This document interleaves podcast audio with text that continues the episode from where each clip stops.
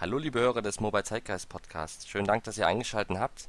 Was ihr hört, ist eine Neuaufnahme des ursprünglichen Podcasts und der ursprünglichen Folge, weil die Aufnahme tatsächlich qualitativ sehr, sehr schlecht geworden ist. Das war nicht so richtig während des ähm, Telefonats spürbar, aber die Aufnahme hatte ein sehr, sehr starkes Rauschen und ähm, auch dank eures Feedbacks und äh, auch der Zeit von Rudolf, der das nochmal da rein investiert hat, haben wir das nochmal komplett neu aufgenommen und vertont, ähm, mit jetzt einer deutlich besseren Qualität. Ähm, wie gesagt, an der Stelle vielen Dank, dass ihr so zahlreich äh, euch gemeldet habt. Das hilft auf jeden Fall, den Podcast zu verbessern und wir werden auf jeden Fall auch auf die auf eine bessere Tonqualität achten bei den nächsten Aufnahmen. Das sei hier versprochen. Und für all diejenigen, die äh, sich die erste ähm, Version nicht angehört haben aufgrund der Tonqualität, jetzt hier die bessere Version. Viel Spaß beim Hören und bis zum nächsten Mal.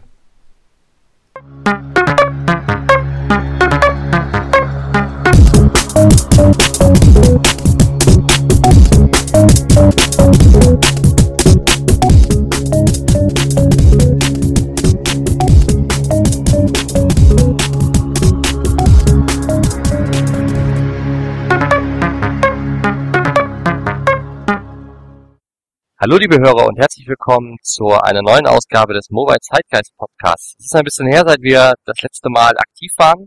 Umso mehr freue ich mich, dass es wieder klappt und wir möchten heute zum Thema Mobile Payment sprechen. Und da habe ich mir einen Experten als Gast eingeladen, nämlich den Rudolf Linsenbart. Hallo Rudolf. Hallo Paul. Stell dich doch unseren Hörern erstmal kurz vor, bitte. Ja, hallo. Einige äh, der Zuhörer kennen mich vielleicht von meinen Artikeln bei Mobile Zeitgeist zum Thema Mobile Payment. Ähm, aber für die, die mich noch nicht weiter kennen, äh, ich bin von Beruf her Maschinenbauingenieur, äh, bin über die IT äh, zu einer Bank gekommen, habe dort äh, elf Jahre gearbeitet und bin seit zwei Jahren bei einem Consulting-Unternehmen mit dem Schwerpunkt Mobile Payment, NFC und digitale Identität. Das heißt, du beschäftigst dich schon sehr lange mit dem Thema. Auf das Thema bin ich gekommen vor ungefähr fünf Jahren, etwas über fünf Jahren sogar mittlerweile, ach, sechs äh, Jahren, äh, als ich bei der noch bei der Tagobank gearbeitet hatte. Die äh, Tagobank ist ja die ehemalige Citibank, übernommen von der französischen Genossenschaftsbank Crédit Mutuel. Und im Jahre 2010 haben wir dann äh, zum ersten Mal erfahren, dass es in Frankreich Tendenzen gibt, äh, auch Bezahlvorgänge mit dem Handy zu machen.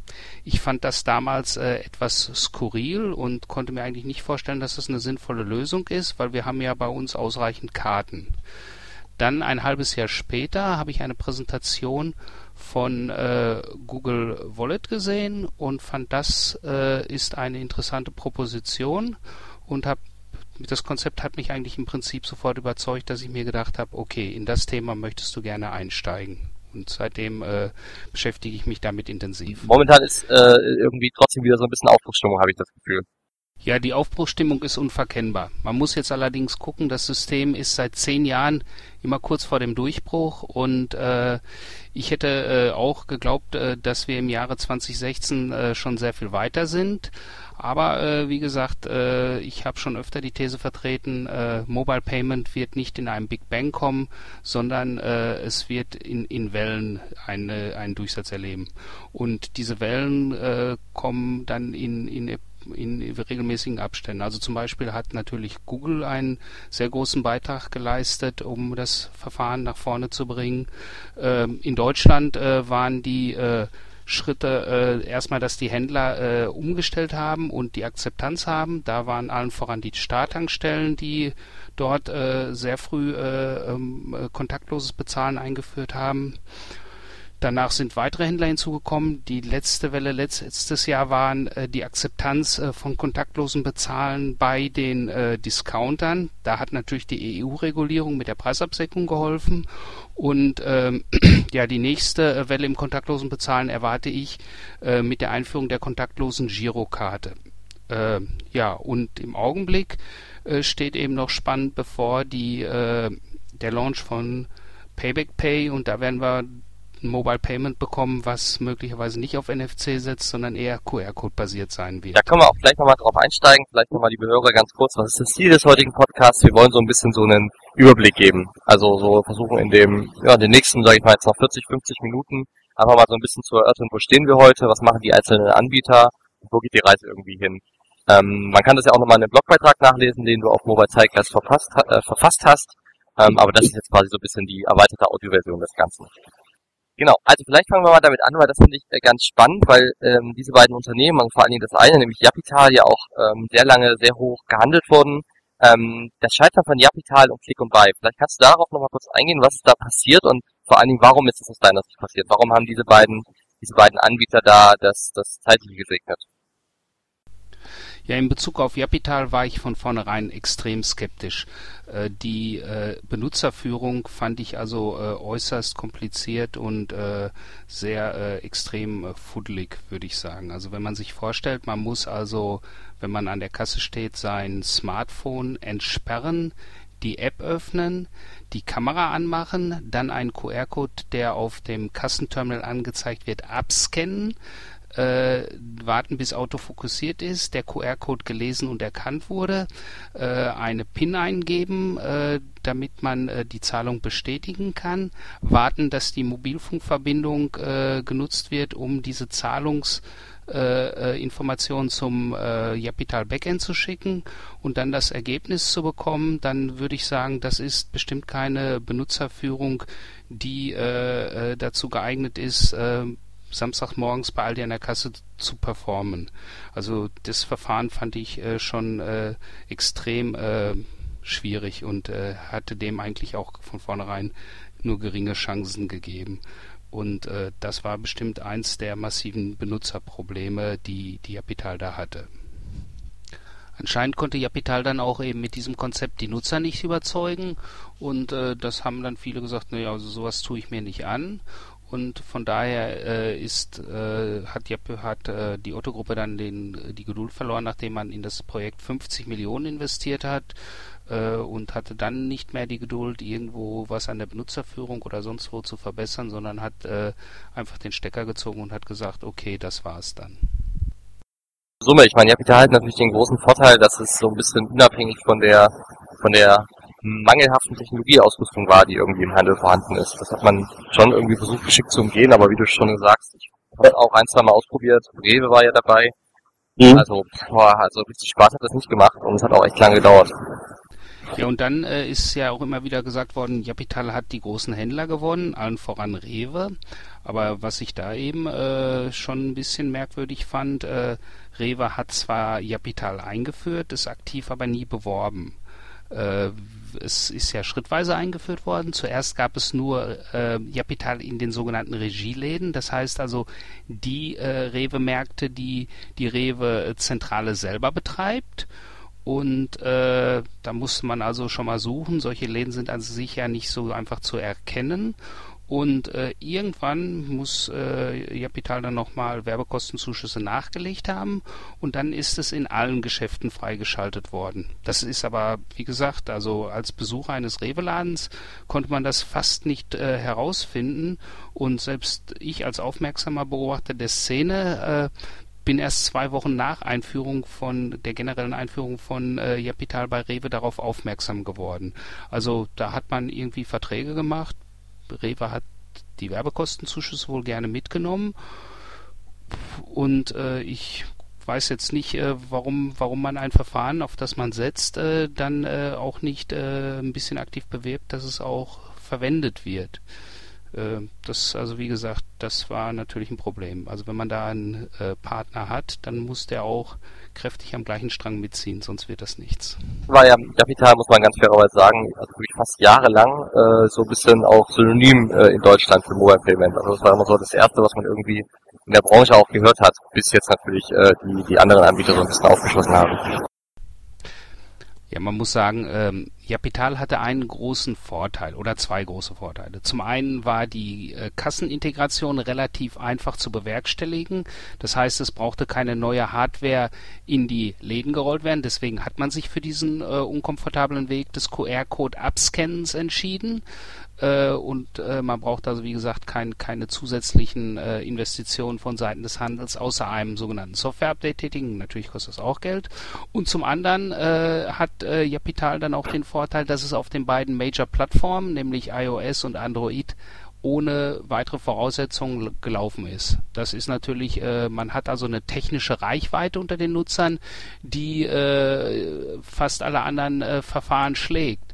Aber wenn der äh, Benutzerprozess so schlecht ist, dann äh, reicht das eben nicht aus, um die Kunden zu überzeugen, das Verfahren zu nutzen. Und was ist mit Click and Buy? Weil das habe ich persönlich immer stärker als Online-Bezahldienst wahrgenommen, als als wirklich ein Mobile Payment Anbieter, ja zum Beispiel auch durch die Integration in den iTunes Store. Ja, die Click and Buy ist äh, ein englischer Zahlungsdienstleister, den die Telekom übernommen hatte. Ähm, möglicherweise war damals schon die Idee zu sagen, okay, wenn wir einen äh, Zahlungsdienstleister oder und eine Banklizenz haben, äh, dann können wir äh, eigenes Payment äh, anbieten und und die Wertschöpfung äh, bei uns äh, sehr tief gestalten. Dann hat man das äh, probiert, dass man mit der Click und Buy eine Mobile Payment Lösung auf den Markt gebracht hat. Ich glaube, das äh, ist in Polen ist zuerst eine, eine komplette Lösung der Telekom mit der Click und Buy auf den Markt gebracht worden. Äh, man war aber in Deutschland mit, mit dem Produkt nicht so zufrieden und hat statt also eine komplett eigenständige Lösung äh, auf den deutschen Markt zu bringen, sich entschieden, dass man äh, im Prinzip die Lösung von Vodafone äh, kopiert hat, indem man sagt, okay, wir äh, bringen eine Prepaid-Kreditkarte heraus, die technisch von der Wirecard kommt. Und man hat dann quasi als Feigenblatt gesagt, okay, die Banklizenz kommt aber von uns und nicht von der Wirecard. Und hat damit quasi also auf das White Label Banking der Wirecard äh, den, den eigenen Bappal gemacht und hat gesagt, okay, wir sind hier die Click and Buy. Aber technisch äh, ist es exakt eine 1 zu 1 Kopie vom Vodafone äh. So, damit war also die Wertschöpfung äh, einer Click und Buy im Mobile Payment äh, sehr gering.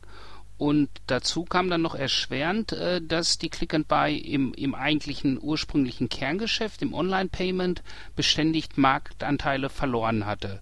Und das zusammen äh, war natürlich dann äh, keine gute Aktion. Ja, und parallel bietet ja die Telekom mit ihrer eigenen MyWallet-Lösung auch noch ein mobiles Bezahlverfahren ähm, an.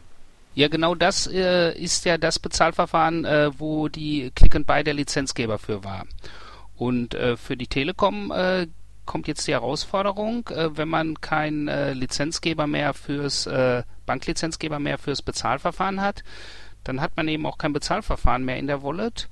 Und wir dürfen gespannt sein, wie die Telekom da, das löst. Also äh, Mitte, Mitte des Jahres äh, spätestens äh, ist Schluss. Also ich glaube irgendwie Ende Juni, Mitte Juni kann man kein Geld mehr auf die Prepaid-Karte einzahlen und dann äh, einen Monat später kann man auch kein Geld mehr ausgeben. Und ab diesem Zeitpunkt äh, wird das Wallet der Telekom keine Bezahlfunktion mehr haben, wenn nicht rechtzeitig ein Ersatz gefunden wird.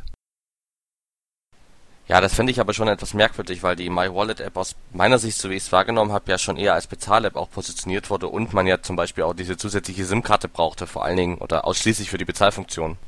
Ja, das Thema mit der speziellen SIM-Karte wird immer sehr hoch aufgehangen. Was steckt dahinter?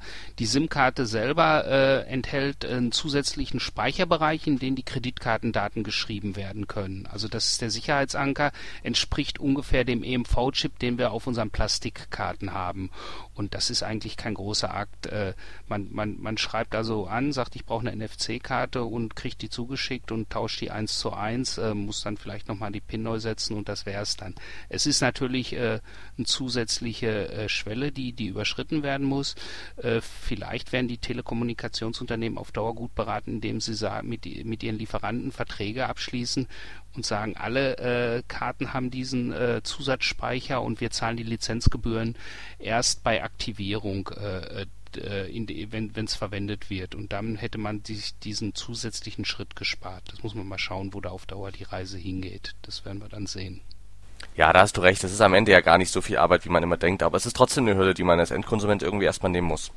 Viel größer ist eigentlich das Problem, äh, das richtige Handy zu haben. Und damit meine ich nicht nur die Frage NFC-fähig ja oder nein, sondern auch, ob die Handyhersteller die Spezifikationen sauber umgesetzt haben. Das hat sich mittlerweile fast erledigt, aber wenn man sich überlegt, vor drei Jahren Und das war also zehn Jahre nach der äh, Erfindung von NFC, war es noch so, äh, dass die äh, äh, Mobilfunkunternehmen äh, die Handys selber eingemessen haben und geguckt, ob die spezifikationsgerecht äh, ausgestattet sind und haben dabei festgestellt, damals, zum Glück ist es jetzt besser, festgestellt, dass die Handys das nicht tun. Dann haben die spezielle Firmware-Erfordernisse gehabt und die sind dann eingespielt worden. Und das hat am Anfang dann dazu geführt, dass die Telcos gesagt haben, okay, wir können äh, nur auf unseren gebrandeten Handys sicherstellen, dass es auch funktioniert. Äh, und dann sagten alle wieder, ach, denen geht's nur um, um, um Marketingkonzepte. Nein, sondern da war ein echtes technisches Problem dahinter. Das ist zum Glück gelöst. Also man kann heute, wenn man äh, die äh, äh, zertifizierten Handys sieht, die Listen stehen ja immer auf den Webseiten dabei und da sind eigentlich äh, fast alle marktgängigen Handys drin, äh, die NFC unterstützen, äh, dann äh, kann man davon ausgehen, wenn man sich die im Geschäft kauft, dass die dann auch äh, eins zu eins funktionieren. Wer bereits ein Handy hat, kann auch äh, äh, über die, die, die, Wallet schon mal installieren und kann dann äh, äh, einen sogenannten Eligibility Check machen und sieht dann, ob sein Handy dafür geeignet ist oder nicht. Dass die, äh, die Software im Wallet testet dann das und gibt einem dazu eine Bestätigung. Das ist schon irgendwie absurd. Ich meine, man hat sowieso eine nicht eine komplette Abdeckung über beide vorhandenen großen Betriebssysteme und ähm, muss dann nochmal fragmentieren in dem Betriebssystem selbst. Ja, da haben aber die äh, Telcos mittlerweile auch dann den Smartphone-Herstellern gesagt, was sie von den Produkten erwarten. Und äh, im Prinzip ist es ja auch so, dass, dass die Smartphone-Hersteller sich überlegen müssen, werden ihre Produkte verkauft. Und äh, man hat sich äh, mittlerweile darauf geeinigt, dass die äh, Spezifikationen, also die sogenannten IMVICO-Spezifikationen von den Herstellern garantiert werden und für alle neu erscheinenden Handy auf dem Markt äh, werden mittlerweile äh, die äh, äh, Vorgaben von den äh, äh, Smartphone-Herstellern erfüllt und äh, danach äh, kann man dann davon ausgehen, dass sie auch funktionieren. Da hast du aus meiner Sicht völlig recht. Trotzdem ist natürlich die Tatsache, dass man nur eines der beiden in Deutschland äh, weit verbreiteten Betriebssysteme abdeckt, irgendwie schon immer ein bisschen kritisch zu sehen, weil ich natürlich dann einen Teil der Nutzer immer ausschließe mit meiner Lösung. Ja, wobei äh, der äh, Anteil äh, der Handys mit dem Apfellogo natürlich in Deutschland unter 20 Prozent liegt. Ja, das stimmt, aber das sind natürlich die Verkaufsstatistiken. Wenn man sich die Nutzungsstatistiken anguckt, sind das natürlich schon wieder andere Statistiken. Das muss man immer so ein bisschen differenzieren aus meiner Sicht.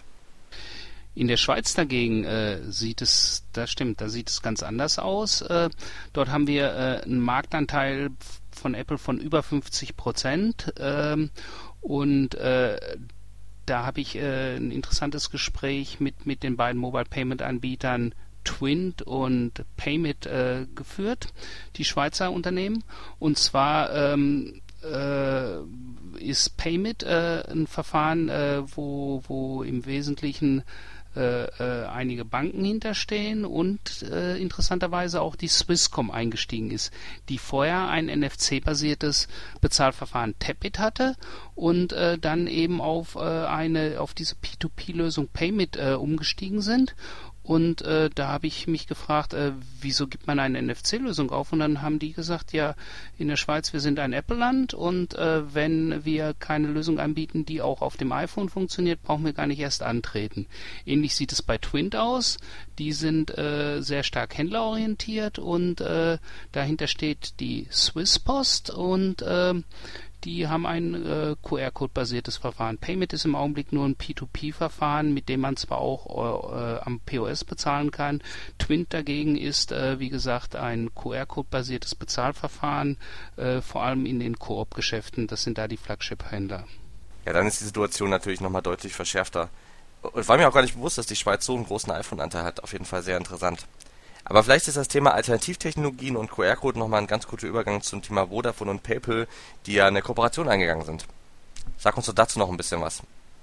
Gerne, wobei das äh, äh PayPal, die PayPal-Vodafone-Kooperation äh, nichts mit äh, dem äh, Alternativen äh, zu NFC zu tun hat. Das ist ein reines NFC-Bezahlverfahren, was die beiden zusammen machen und ist also, wie gesagt, da wird, wird also NFC mit einer Kreditkarte kombiniert und das ist kein QR-Code-Verfahren.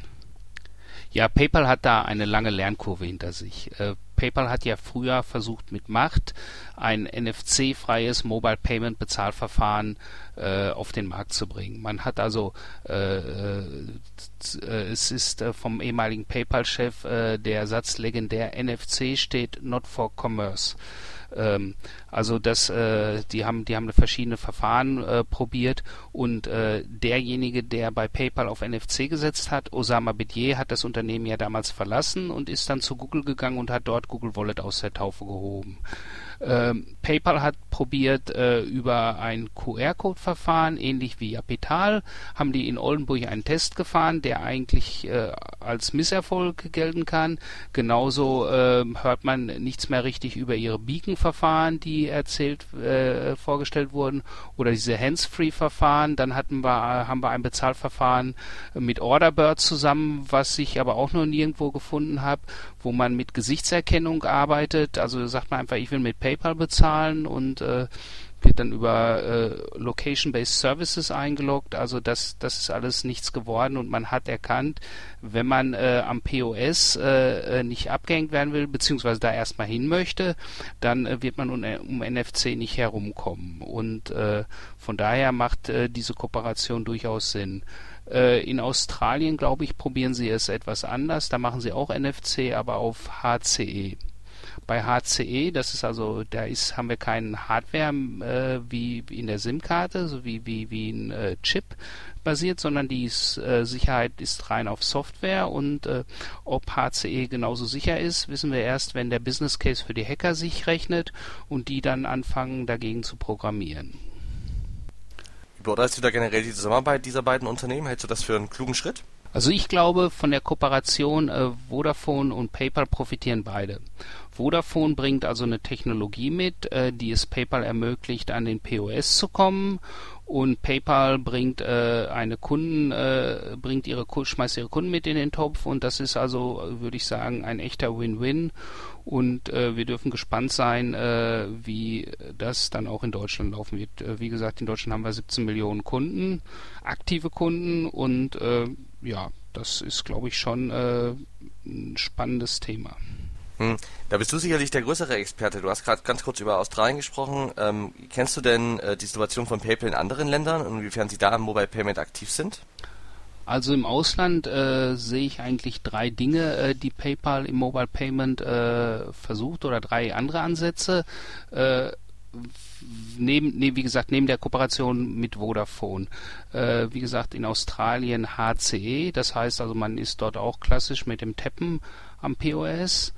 Äh, das ist eine Möglichkeit. Dann haben wir in den USA äh, das äh, P2P-Payment. Das heißt also, äh, das gibt es auch in Deutschland schon, aber das äh, äh, könnte sein, dass das dann eben auch an den POS kommt, dass, dass also der Händler quasi eine P2P-Zahlung empfängt nach Aufforderung. Und das dritte ist, da hat äh, PayPal ja sehr, sehr lange drauf gesetzt. Ich weiß nicht, wie das performt. Ich glaube nicht so gut. Ist die sogenannte Hands-Free bezahlen. Das heißt also, ich gehe in ein Geschäft rein und sage, ich zahle mit PayPal und dann gehe ich wieder raus und äh, ja, dann, dann ist es passiert. Ähm, viele äh, sind davon sehr begeistert. Mir äh, kommt das mehr vor wie Ladendiebstahl äh, leid, äh, weil äh, ja, das äh, passt nicht zu unseren äh, Verfahren und Situationen. Also ich, ich kann es mir eben, wie gesagt, nicht vorstellen. Mein Mindset äh, reicht dafür nicht aus, äh, dass wir das in den nächsten Jahren haben. Wir haben eben, wie gesagt, an der Kasse äh, wird gestoppt, es wird, man muss sich authentifizieren, verifizieren und dann kann erst mein Konto belastet werden und nicht nur äh, einfach, einfach durch Erscheinen und durch eine Beacon-Erfassung oder sonst was. Dadurch äh, äh, unterziehen wir uns natürlich auch äh, äh, Standortskontrollen und ähnlichem. Also das passt, das passt irgendwie nicht zum deutschen Handel im Augenblick, würde ich jedenfalls sagen. Genau. Und ohne das, was ja, glaube ich, bei älteren Bezahlsystemen, äh, also älteren wie, wie Japital beispielsweise, nicht gelungen ist, dabei aufwendiger zu sein als die klassische Kartenzahlung. Ja, da, also wie gesagt, ein mobiles Bezahlverfahren darf natürlich nicht länger dauern als ein jetziges Kartenbezahlverfahren oder nicht wesentlich komplexer sein. Und äh, dann ist aber wirklich die entscheidende Frage, warum sollte ich mein Handy benutzen statt einer Plastikkarte? Also die Sache, äh, ich lasse meinen Geldbeutel zu Hause, äh, hört sich zwar ganz nett an, äh, reizt das alleine, glaube ich eher nicht. Auch die Sache, dass ich sage, okay, ich ziehe meinen Geldbeutel aus der Hosentasche und aus dem Geldbeutel fuddel ich dann wieder eine Kreditkarte raus, während mein Handy immer in der Brusttasche oder hinten in der Gesichtstasche steckt und ich schnell drüber tappen kann, ist das äh, der Grund, mit Mobile Payment zu bezahlen. Äh, bin ich auch ein bisschen skeptisch. Das macht am Anfang zwei, dreimal Spaß, äh, aber dann äh, sagt man, ja gut, könnte auch die Karte sein. Nein, entscheidend ist eigentlich, und das hat äh, Osama Bedier in seiner Präsentation äh, von Google Wallet eigentlich sehr schön gezeigt, ist ähm, der sogenannte Vierklang. Also das heißt, äh, ich bezahle mit dem Handy, ich äh, habe dort auch die Möglichkeit, Loyalty äh, äh, mitzumachen, indem ich meine Kundenkarten dort im Wallet auch hinterlegt habe und äh, äh, das da gleichzeitig mit abwickelt, dass ich Coupons einlösen kann, die ich äh, jetzt äh, nicht mehr zu Hause vergessen habe, sondern ständig bei mir trage und äh, da für mich am Ende das Interessanteste dann auch der digitale Kassenbon, der dann eben auf mein Handy gepusht wird. Das heißt also, ich, ich brauche kein Papier mehr mit mir rumschleppen, verliere keine Kassenbons mehr, wenn ich einen Gewährleistungsfall habe und diese Sachen. Das alles äh, ist eigentlich die Proposition vom Mobile Payment und äh, wenn, wenn, wenn diese Sachen zusammen angeboten werden, dann haben wir echte Mehrwerte und dann äh, ist Mobile Payment auch äh, äh, im Augen de, de, des Kunden ein, ein, ein äh, vorteilhaftes Verfahren. Und dabei eben auch die äh, Komplexität eben wie gesagt entsprechend äh, zu verringern oder zumindest auf einem konstanten Niveau zu halten und äh, auch den Unangenehmigkeitsfaktor, wie nennt man es, also dass man sich unwohl fühlt, äh, weil alle einen komisch angucken an der Kasse beim Bezahlen, dass man das auch äh, möglichst weit eliminiert. Also ein Bereich, äh, den, den sich Mobile Payment vielleicht zum Vorbild nehmen kann, ähm, das sehen alle Leute, die fliegen, sind, sind die Flieger-Apps. das heißt also äh, die, die elektronische Bordkarte. Äh, ich bin äh, neulich wieder geflogen und denke, äh, es sind bestimmt äh, 50 Prozent der Kunden, die mittlerweile mit einer elektronischen Bordkarte äh, fliegen äh, und, äh, und, und das benutzen. Und diejenigen, die ich anspreche, die noch mit Papier unterwegs sind, da ist es weniger ein Handling-Problem, als dass sie sagen, naja gut, sie haben Angst, dass sie dass die Batterie alle ist. Aber wer es mal genutzt hat, äh, traut dem Verfahren und äh, ja, da haben wir wirklich also den Durchbruch geschafft. Und äh, genau diese äh, UX ist eigentlich das, was ich Mobile Payment als Vorbild nehmen muss und dann äh, wird das auch klappen. Ja, das stimmt. Ich bin jetzt auch gerade viel geflogen und das ist mir auch aufgefallen. Das ist schon ein großer Anteil. Ja, wobei da natürlich noch ein paar andere Faktoren dazukommen. Einmal ist natürlich die Zielgruppe der Businessreisenden sowieso relativ mobile-affin, habe ich das Gefühl. Durch die frühe BlackBerry-Nutzung auch und so weiter. Da waren die ja immer ein bisschen weiter als vielleicht der, der normale Anwender und, und nutzen das Gerät vielleicht auch ein bisschen anders und häufiger. Mhm. Auf der anderen Seite kommt auch noch dazu, dass es von den Fluggesellschaften natürlich wirklich enorm gepusht wird. Also in den ganzen Buchungs-E-Mails und Bestätigungen und selbst in den PDFs, die man sich anzeigen kann, ausdrucken kann, da wird überall nochmal auf dieses Mobile-Ticket hingewiesen. Und es ist natürlich dann auch einfach super bequem, das aufs Handy zu haben und nicht erst ausdrucken ausdrucken zu müssen. Äh, man wird erinnert im Apple Wallet, was auch sehr stark beworben wird, immer in der in dem Zusammenhang, ähm, erinnert, dass man es auch entsprechend ähm, jetzt der Flug kommt, man wird über äh, Verspätungen ähm, informiert. Also da funktioniert dieser dieser Vorteil und diese Schnelligkeit und diese Bequemlichkeit, äh, der Bequemlichkeitsplus funktioniert da einfach wirklich hervorragend. Ja, ich würde mir wünschen, äh, dass äh, äh, im Mobile Payment man sich das Mobile Ticket als Vorbild nimmt und äh, wie gesagt, das, das kann man ja äh, mittlerweile auch dann in Passbook speichern. Das heißt, es gibt ein standardisiertes Format, äh, äh, es, es äh, ist übergreifend und sowas würde ich mir auch für den digitalen Kassenbon wünschen. Ja, also da gibt es zwar schon einige äh, Versuche, äh, so etwas zu machen, aber wir sind von einem Standard erheblich weit entfernt. Also es ist noch nicht mal definiert, dass wir ein gemeinsames Ausgabeformat haben. Das könnte sein ein PDF, es könnte sein eine XML-Datei ein JSON-Format oder im einfachsten Fall auch nur ein Bild. Na gut, dann äh, ist, ist der Wert der Weiterverarbeitung äh, gering. Aber wie gesagt, selbst das äh, ist äh, noch nicht standardisiert. Wenn man sich überlegt, wie viele Sachen standardisiert sind, äh, äh, dann äh, hat man sich nicht äh, darauf geeinigt, wie übertragen wir es denn von, von einem Kassensystem zum Handy. Machen wir es, nehmen wir ein Mail-Protokoll oder ist es eine HTTPS-Verbindung? Ähm, Das, das wäre der nächste Schritt. Und der letzte Schritt, äh, äh, der, der, der auch sehr komplex ist, was wird der Auslösetrigger sein? Zurzeit äh, alle die äh, äh, Handelsunternehmen, die einen Kassenbon anbieten, haben als Auslösetrigger meistens die Kundenkarte. Also man geht von der Loyalty-Karte aus und sobald die vorgelegt ist, kann man dann sagen, okay, wir haben den Kunden erkannt und können ihm dann seinen Kassenbon irgendwo zur Verfügung stellen. Das ist also ähnlich wie es auch der Onlinehandel macht. Sobald ich mich eingeloggt habe, kann ich dann eben meine Kaufshistorie sehen und äh, da werden wir äh, ausgehend von der äh, Sache werden wir also äh, weiter äh, sehen, was da im Handel passiert.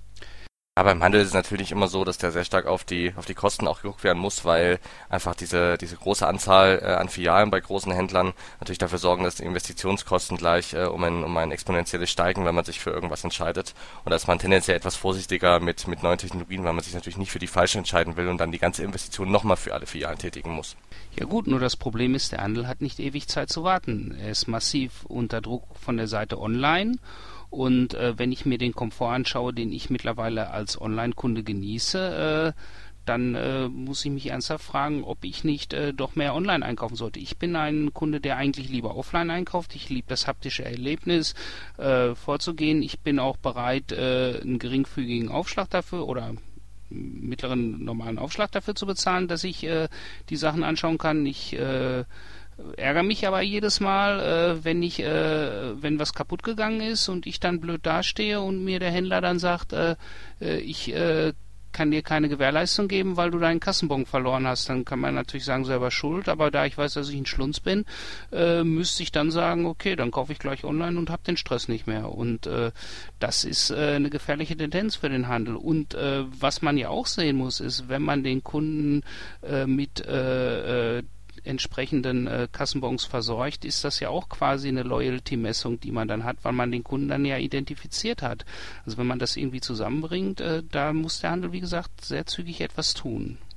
Ich finde das natürlich auch immer sehr stark von dem jeweiligen Händler abhängig. Gerade im Elektronikbereich habe ich schon sehr kulante und auch sehr unkulante Händler erlebt, die, die dann auch ohne Kassenbon eventuell Sachen umtauschen oder nochmal recherchieren, ob sie den Kassenbon finden, wenn man mit EC-Karte gezahlt hat oder wenn man eine Kundenkarte hat bei manchen Kaufhäusern. Da gibt es, glaube ich, viele positive und Negativbeispiele und ähm, ja, da, da ist natürlich der Servicegedanke einfach ein wichtiger. Vielleicht gehen wir aber nochmal auf das nächste Thema und zwar Payback Pay. Da würde mich nochmal interessieren, vielleicht erzählst du uns da noch ein bisschen was dazu und vor allen Dingen auch eine Einschätzung deinerseits, welche Rolle das ähm, einnehmen wird in deiner Ansicht. Ja, zu Payback Pay gibt es äh, eine Menge Gerüchte im Markt äh, und äh, wenn man sich anschaut, was für technische Möglichkeiten gibt es, dass äh, Payback Pay äh, am POS durchzuführen. Dann hätten wir äh, im Augenblick drei Möglichkeiten, die auch die wahrscheinlichsten sind. Äh, das eine wäre, Sie setzen auch auf NFC. Ähm, Wahrscheinlichkeit äh, sehr gering. Äh, man hört, dass Aralda äh, ein großer Verfechter wäre. Ähm, also wie gesagt, äh, möglicherweise gibt es auch unterschiedliche äh, technische Sachen. Das nächste wäre äh, das gleiche wie ein, äh, einen QR-Code äh, abzuscannen. Muss man mal schauen. Damit ist Capital, wie gesagt, schon gescheitert. Äh, bin gespannt, ob sie darauf einsteigen das muss man schauen. Und äh, das Wahrscheinlichste ist eigentlich, dass man einen QR-Code erzeugt, den man dann äh, am POS vorzeigt. Das ist eigentlich äh, finde ich das geschickteste Verfahren. Das macht übrigens auch Twint in der Schweiz so bei Coop. Also äh, wenn wir uns mal umgucken, äh, Kassenumbau in letzter Zeit bei Payback-Händlern.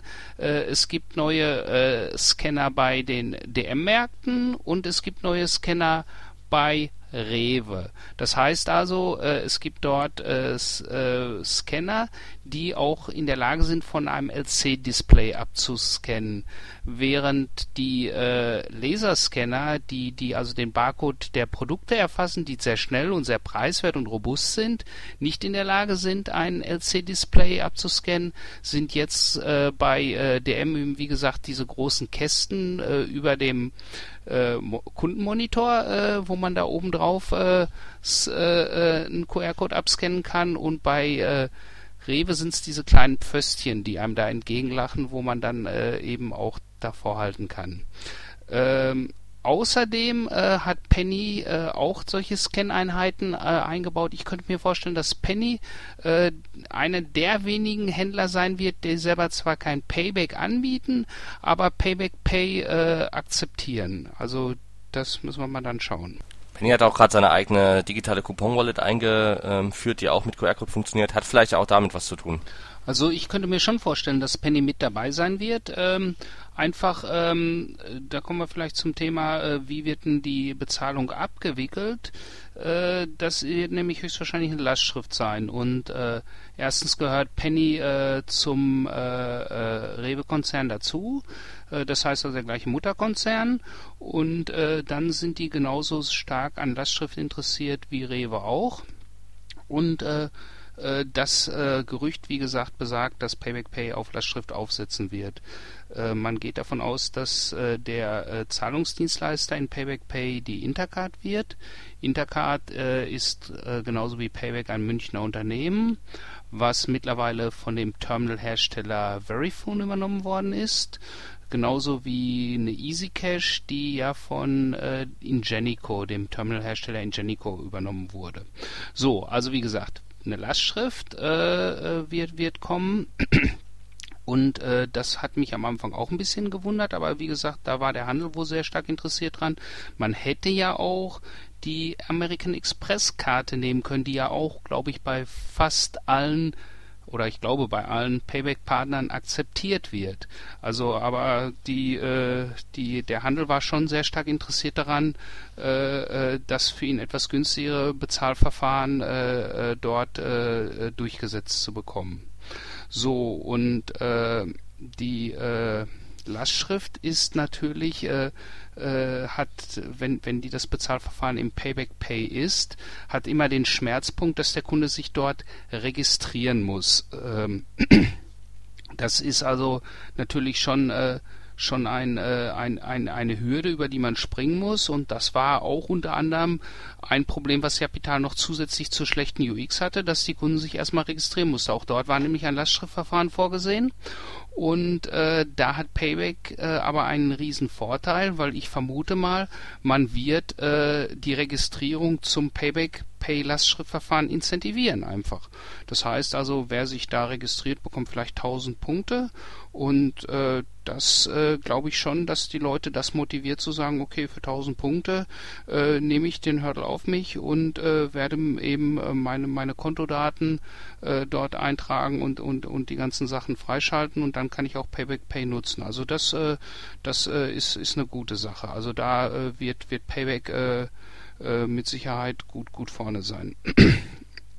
Was könnte Payback Pay schaden oder warum könnte Payback Pay scheitern? Äh, Probleme sehe ich vor allem daran, dass man jetzt, wie gesagt, im Markt hört, naja, an den, am POS wird es unterschiedliche Methoden geben, wie ich bezahlen muss. Also wie gesagt, wir hatten ja schon am Anfang darüber gesprochen, möglicherweise NFC bei Aral, äh, ein QR-Code vorzeigen bei äh, Rewe äh, und ähm, bei Rewe und äh, bei äh, bei äh, DM äh, und man, man man hört jetzt bei Real wir werden es äh, auf dem EAI Kartenkongress sehen, da wird es dann vorgestellt. Der erste Partner, der startet, ist Real. Und real habe ich persönlich noch keine äh, QR-Code-Scanner gesehen, die die an ihren Kassen aufgebaut haben. Möglicherweise äh, gehen die den Japitalweg und ich muss dann äh, äh, einen QR-Code vom Kassengerät abscannen. Und das wäre für mich natürlich der No-Go äh, wo ich wo ich denke, das das das wird extrem schwierig. Erstmal äh, für mich die schlechteste UX im im Markt, die man dort dann äh, einsetzt, verbunden mit der Tatsache, dass man später dann vielleicht bei Rewe, DM und Aral jeweils eine unterschiedliche äh, Anwendung äh, hätte und äh, dann äh, kann man also schon mal im Netz so kleine Tutorials machen für einen Payback Pay äh, und wie verwende ich das Verfahren.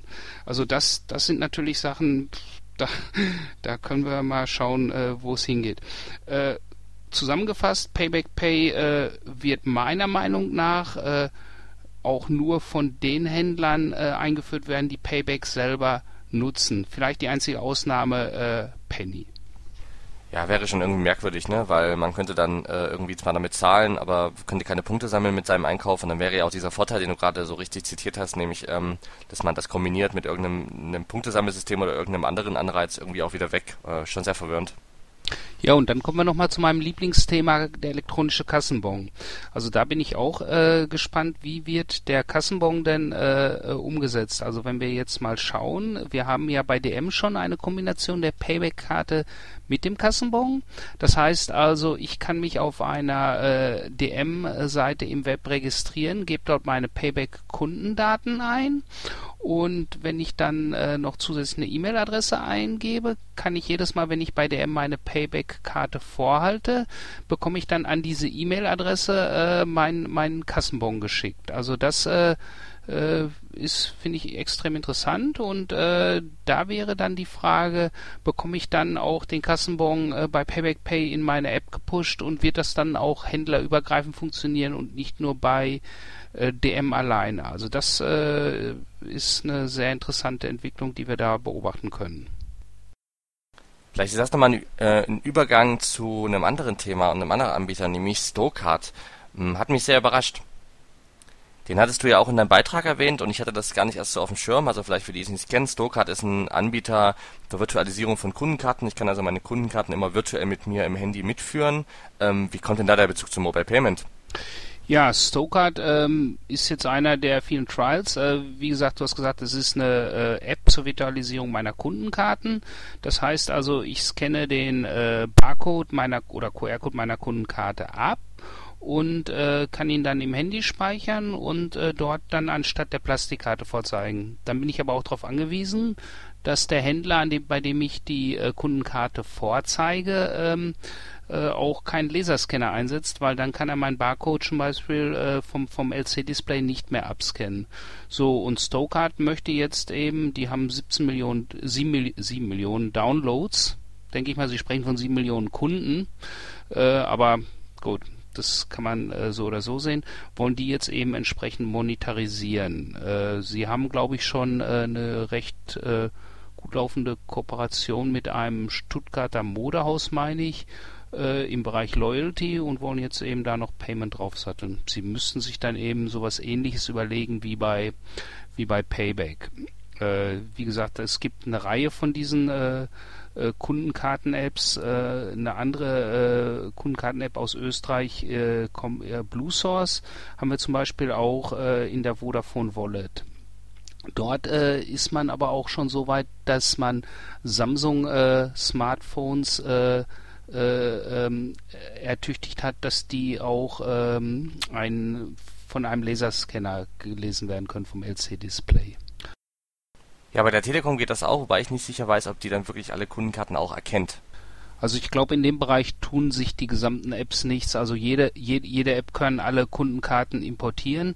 Äh, die Frage ist erstmal, äh, kann, darf, darf die App jeweils äh, das Original-Händler-Logo oder die, die, die, die Applikation, also die, die, die Anmutung einer Händlerkarte in der App bereitstellen.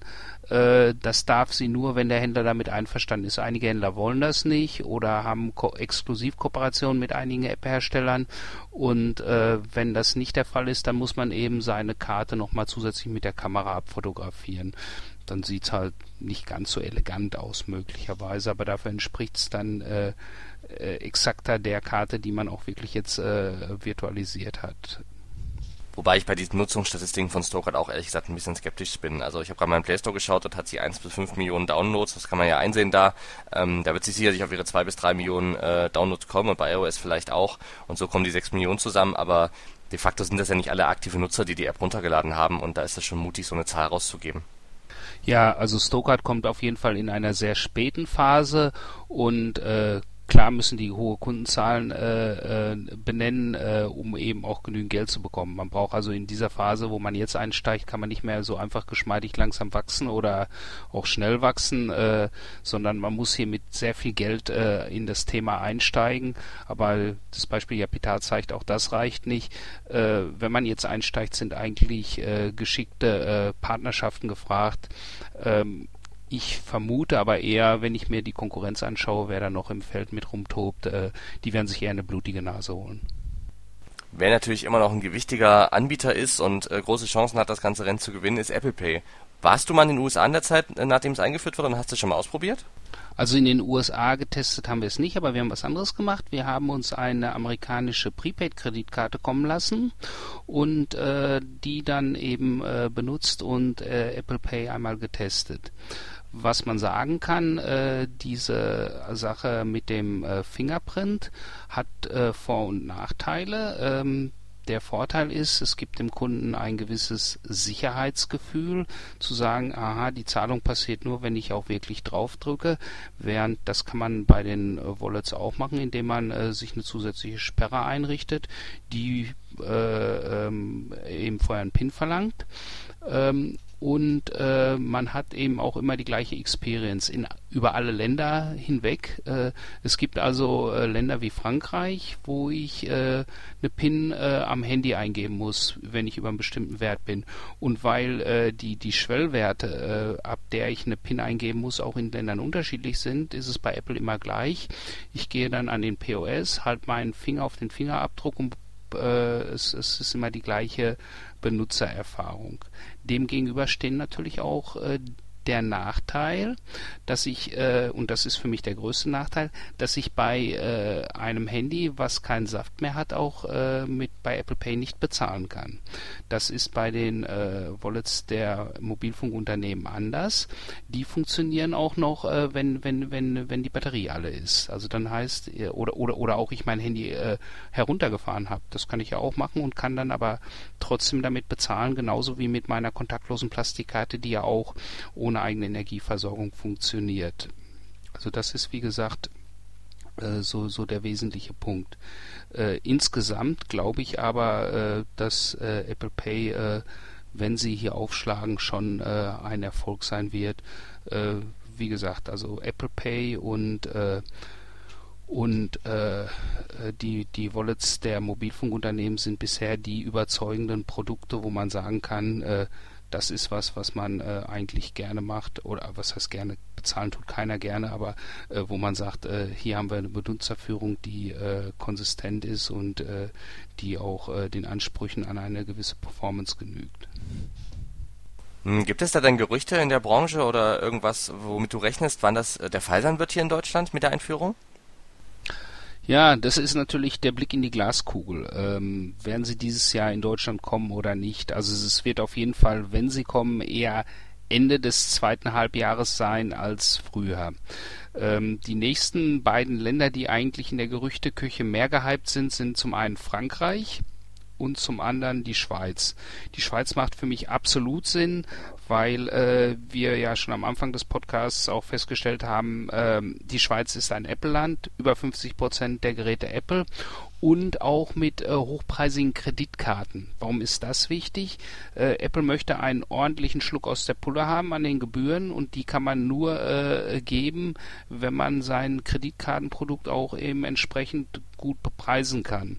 Äh, Kreditkarten in der Schweiz werden selten kostenlos herausgegeben und äh, von daher kann man dann auch sagen, okay, wir geben einen Teil der Transaktionsgebühren, wo Apple nach jetzigem Stand der Dinge die Hälfte äh, des, des äh, Gewinns der Banken haben will, äh, äh, das darstellbar ist. Ob es jetzt dann nach Deutschland kommt, wie gesagt, wir haben sehr wenige relativ wenig Apple-Geräte im Markt. Das ist der eine prozentual.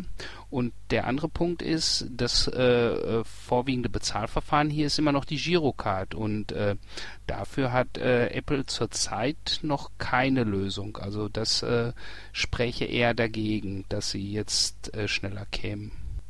An dieser Stelle sind die äh, Mobilfunkunternehmen schon wesentlich weiter. Die haben ja zur CeBIT äh, eine Integration äh, äh der äh, Girocard äh, in, die, in, in die Wallet gezeigt und da könnte man vielleicht sagen, dass, dass die sogar mit ihrer Lösung eher kommen. Es könnte natürlich auch ganz anders passieren, dass äh, ähm, Apple äh, sagt, okay, wir machen den spanischen Weg und gehen mit Amex einfach hier auf den Markt. Also in Spanien äh, wird äh, äh Apple Pay gelauncht, aber mit einer Amex-Karte. Wie gesagt, und man muss insgesamt mal schauen, wie geht denn die Strategie der Banken weiter.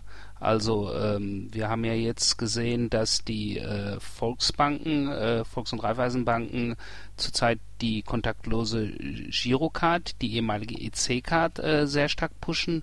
Dazu gibt's ja dann auch den äh, die Giro City äh, in Kassel, die die jetzt äh, äh, als als Pilotregion äh, gestartet wird, nach dem äh, Rohrkrepierer Giro Go. Äh, ist man also jetzt äh, zu der Erkenntnis gekommen, dass man sagt, okay, wir brauchen ein äh, performantes, äh, kontaktloses Produkt und äh, startet die GiroGo. Dann haben wir auf der anderen Seite äh, die Targobank, die schon vor über einem Jahr äh, angekündigt hatte, dass sie die Kreditkarte ähm, ins, ins Wallet bringen will, der, der Mobilfunkunternehmen. Ähm, da bin ich auch gespannt, wann das kommt. Unter anderem äh, wird die Targobank auch dann als der Ersatz gehandelt für die äh, herausgeflogene Click-and-Buy-Karte äh, der äh, Telekom. Äh, also wenn äh, wenn das passieren soll, dann müsste die Targobank also jetzt Mitte des Jahres ähm, in, in, in der Wallet der, der Telcos aufschlagen. Also das könnte ich mir eher noch vorstellen, als dass wir Apple Pay sehen. Ja, ist schon merkwürdig, dass äh, gerade bei den deutschen Mobilfunkanbietern dieses Thema Kreditkartenhinterlegung so eine große Rolle spielt in den Wallets, wo ja die Kreditkartenzahlung eben hier gar nicht so eine große, große Bedeutung hat. Also zunächst einmal können die äh, Mobilfunkunternehmen ja nur die Produkte äh, in ihre Wallets integrieren, die, die auch vorhanden sind. Äh, unser Bezahlmittel Nummer eins, die Girocard, gab es eben äh, zu dem Zeitpunkt, wo man gestartet hat, noch nicht als Kontaktloslösung und es gab also dann nur die Möglichkeit, Kreditkarten äh, äh, einzubauen. Also wenn wir, wenn wir mal nach Holland gucken, in die Niederlande, äh, dort äh, haben, haben, hat Vodafone in, in seinem Wallet auch dann äh, Debitkarten drin und keine Kreditkarte, weil der Markt das äh, so verlangt hat. Und äh, äh, natürlich hätte Vodafone und äh, Telekom und äh, Telefonica äh, lieber äh, eine Debitkarte, also die Girocard reingepackt. Aber wie gesagt, der, der, die deutsche Kreditwirtschaft äh, ist, ist da extrem langsam vorangegangen. Und dann auch noch zum Thema Einbringen der Kreditkarte, also wie, wie aufwendig das ist oder der Debitkarte. Äh, da äh, passieren jetzt gerade äh, über die Plattform äh, erhebliche Vereinfachungen und äh, ich finde eben da extrem interessant äh, der Ansatz, den äh, äh, Vodafone dort in Spanien gemacht hat. Wie einfach man da eine Kreditkarte hinzufügen, das ist genauso einfach wie, wie das hochgelobte Apple Pay. Also das, das geht echt easy. Ja, da hast du natürlich recht, das hat sicherlich alles seine Gründe und ähm, wurde nicht grundlos so gemacht, aber es ist natürlich schon so, dass aus Konsumentensicht der Aufwand trotzdem ein sehr, sehr großer ist. Ähm, und äh, klar, sicherlich auch ein Faktor, warum die Nutzung in Deutschland immer noch so homöopathisch ist. Was dann äh, wirklich richtig einfach geht, äh, ist äh, die Aktivierung des PayPal-Accounts in der Vodafone Wallet. Also das äh, ist wirklich äh, eine Sache von von drei Klicks. Also im Prinzip, äh, ich trage meine PayPal-Credentials einmal ein und zwei Bestätigungsdrücke und dann ist, ist meine meine Karte direkt in der Wallet und ich kann loslegen mit dem Bezahlen. Ja, und so muss es ja auch sein und das ist auf jeden Fall eine vielversprechende Kombination davon Vodafone und PayPal. Wobei, wie ist das? Funktioniert das dann nur auf Vodafone-Handys? Ja, oder? Oder funktioniert das auf jedem, auf jedem Netzbetreiber-Smartphone? Das funktioniert derzeit nur, äh, wenn man einen, einen, einen Vodafone-Vertrag äh, hat und äh, eine Vodafone-SIM äh, natürlich und, und auch ein NFC-Smartphone. Das, das ist natürlich hier die Voraussetzung, um, um die Vodafone-Wallet zu nutzen. Und das muss auch wirklich selbst Vodafone sein und nicht einer der Netzbenutzer von Vodafone die Nutzung der Vodafone Wallet äh, von, von den sogenannten Reseller, äh, Branded Resellern äh, oder Discounter-Marken im Vodafone-Netz äh, wäre oder auch, wäre, wäre auch möglich. Äh, das ist keine technisches Hindernis, sondern das ist einfach nur ein kommerzielles Agreement, was da geschlossen worden muss und was, äh, sag ich mal, mittelfristig wohl auch dazu kommt. Rudolf, wir nähern uns der Ein-Stunden-Marke, sind ja schon durch viele Themen durchgegangen. Zum Abschluss würde mich jetzt nochmal interessieren, ähm, was deine Prognose ist. Wo werden wir im Jahr 2020 in Deutschland liegen, was das Thema Mobile Payment angeht? Ähm, wird das ein, ein, etabliertes Zahlungsmittel sein oder, oder krebsen wir noch bei den homöopathischen Dosen rum, wo es heute ist? Und ähm, wenn es ein Zahlungsmittel sein wird, was eine Rolle spielt, welche Anbieter werden sich durchgesetzt haben und welche werden noch am Markt sein? Also was ganz klar absehbar ist, äh, der Trend geht auf jeden Fall zu kontaktlosen Bezahlverfahren. Äh, äh, da, da wird eigentlich auf Dauer äh, kein Weg dran vorbeiführen. Ich glaube, dass die, die Weichen sind gestellt. Terminals werden für einen Zeitraum von, von fast zehn Jahren angeschafft. Der Handel hat die Investition getätigt. Also an der Stelle ist es klar. Womit werden wir dann bezahlen? Äh, wird es äh, eine Plastikkarte sein, eine kontaktlose Plastikkarte? Ja, die wird es auch sein. Es werden auch Handys sein. Und äh, ich glaube auch, äh, was wir bisher noch fast gar nicht haben, aber äh, da werde ich, da setze ich also eigentlich auch äh, ähm, eine große Wette drauf, sind die sogenannten Variables, also das heißt eine Bezahluhr. Ähm, ich, ich, ich besitze schon so eine Bezahluhr. Leider ist dort eine Kreditkarte einer äh, britischen Bank drin. Äh, das bedeutet für mich also, dass ich mein Geld auf dieses britische Bankkonto überweisen muss. Einmal Währungsverlust und wenn ich dann hier wieder mit bezahle, dann müssen die Pfunde, die Euros, die ich hier bezahle, auch wieder in Pfund umgewandelt werden. Zweiter Währungsverlust. Äh, wenn das nicht wäre, äh, würde ich, glaube ich, nur noch mit meiner Uhr bezahlen. Also das finde ich echt eine coole Sache, die richtig Spaß macht. Ja. Also auch wenn die, wenn die ähm, Wearables und Uhren äh, eine coole Sache sind, ich glaube, das Dienstleistungszentrum im Bezahlen wird aber trotzdem die Wallet auf dem Handy bleiben. Also dort äh, ist, ist der Punkt, wo, wo ich dann eben meine ganzen Bezahlvorgänge nachverfolgen kann, wo ich meine Loyalty verwalte und so weiter. Ich glaube, das würde ich nicht auf einer Uhr machen. Das ist mir zu klein und zu fuddelig, sondern äh, ausgehend äh, im Zentrum wird nach wie vor die Wallet im, am Handy stehen. Und äh, die äh, verschiedenen Auslösefaktoren können dann äh, natürlich direkt am Handy integriert sein, äh, eine Plastikkarte sein oder eben die Uhr. Und die Banken werden gut beraten, wenn sie sich da eben schon darauf vorbereiten. Wir sehen das äh, zum Beispiel, wer da schon äh, die richtigen Schritte unternommen hat, das sind die Volksbanken und die äh, Deutsche Bank, die haben jeweils äh, äh, Apps zur Kartenverwaltung und äh, das ist, glaube ich, also auf jeden Fall der richtige Weg oder eben auch das, was die MNOs machen, äh, die dann auch ermöglichen, die, die Kartenverwaltung und die ganzen Finanztransaktionen äh, dort an einer Stelle zu bündeln. Und wenn das dann endlich mal etabliert ist, dann äh, denke ich mal, wäre auch äh, die Zeit reif. Aber wie gesagt, da sind wir weit, weit über 2020 hinaus dann für so Sachen wie Hands-Free sind wir dann bereit. Ja, das ganze Thema Mobile Payment, äh, Kontakt, nein, Mobile Payment, kontaktloses Bezahlen, das heißt also bis 25 Euro nur tappen und darüber eine PIN-Eingabe. Das wird jetzt dann richtig in der Bevölkerung erstmal ankommen, wenn die Girocard kontaktlos in den Markt kommt und äh, da erwarten wir eigentlich äh, äh, eine Bewegung hin, dass auch Kleinbetragszahlungen äh, in, im großen Stil dann mit Karten abgewickelt werden. Ähm, der Handel äh, sollte sich da tunlichst darauf einstellen. Man kann nicht auf der einen Seite hinstellen, ich will keine Centbeträge haben. Dann muss man dem äh, Kunden auch ermöglichen, Kleinbeträge äh, äh, mit, mit, mit der Karte zu bezahlen. Also ich glaube nicht, dass Runden da die richtige Lösung ist.